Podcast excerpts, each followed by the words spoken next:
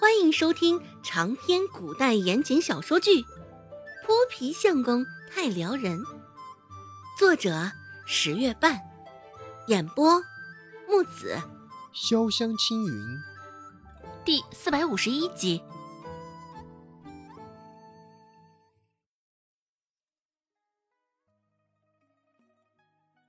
周芷点点头，解释道：“嗯，根据医书上的记载。”用当归泡醋可以治疗冻疮的，只是我也不敢保证对婶子来说是否真的奏效啊。唉，你这孩子啊，真是善良极了。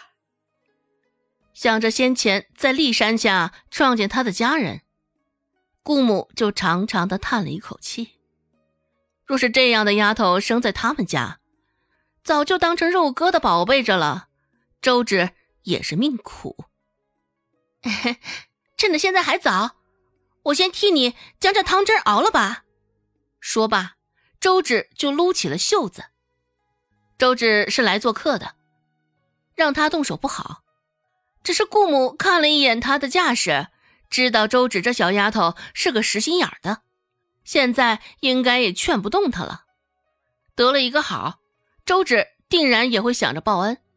姑母说的也不错，不过周芷会想着报恩，还有一个原因是不想欠人情。世上的债有千万种，只人情债这种东西，属实是最为麻烦、最为令人头疼的。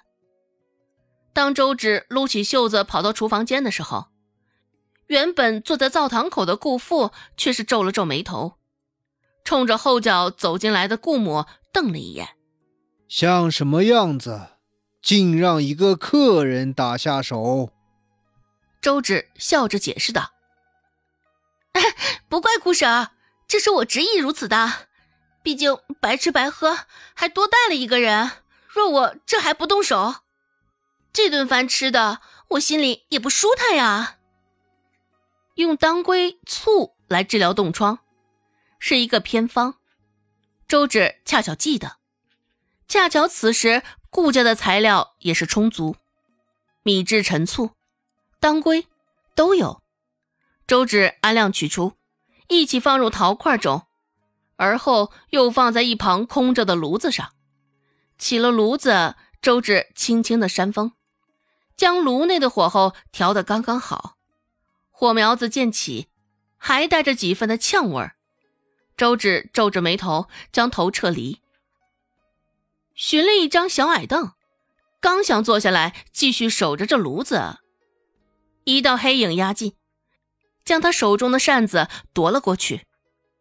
原本以为是顾寒生的，只是周芷抬头一看，竟然是大志。周芷倒是有几分的意外，扇子被大志夺了过去，周芷也没想着夺回来，手撑着下巴，周芷看着大志的动作，问道。你怎么来了？说实话，大智烧炉子的动作并不是很娴熟，相反还显得有几分的生硬与别扭。大智目不斜视的看着面前的炉子，说道：“没事做，帮你忙。”周芷若有所思的点点头，陷入沉思。大智与顾家不熟，是不该将他一个人晾在那儿。周芷心里想着，大志突然开口问道：“你的医术这么好，何况你年龄还小，尚有很大的空间进步，你难道没有其他的想法？”啊！周芷不解。大志说道：“我的意思是，你有没有想有更大的进步，去其他地儿有更好的发展？”周芷点点头。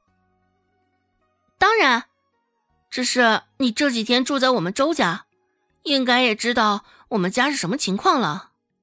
嗯，这一下子倒是轮到大志陷入沉思了。作为旁观者，的确，大志将周家的情况看清楚了，在他眼里，也不是大问题。孟婆子爱财贪财，这是最好解决的情况。周芷扭头看了一眼，看到大志正认真的摆弄着手边的炉子，单手摇动着手上的扇子，缓慢而又有节奏感。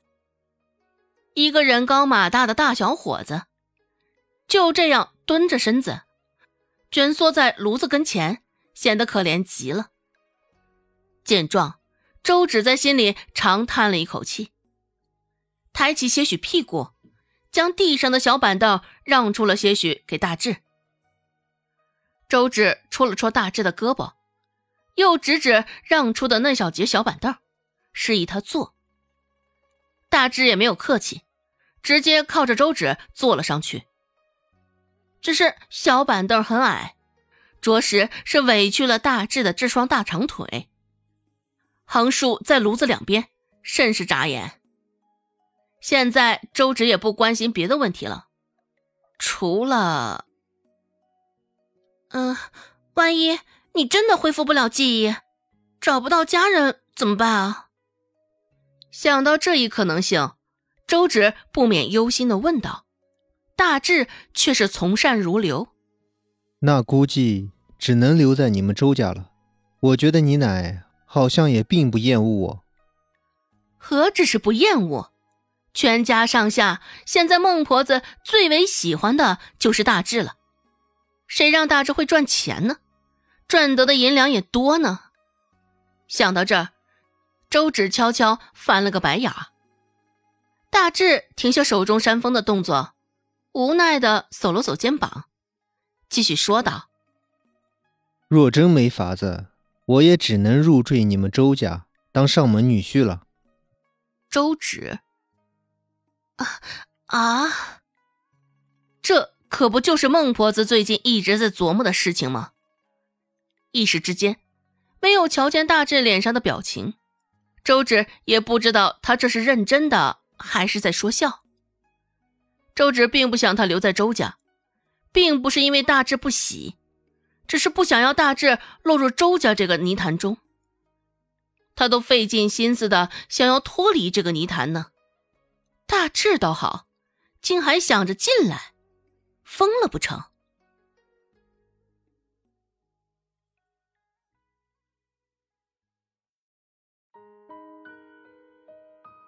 本集播讲完毕，感谢您的收听。感兴趣，别忘了加个关注，我在下集等你哦。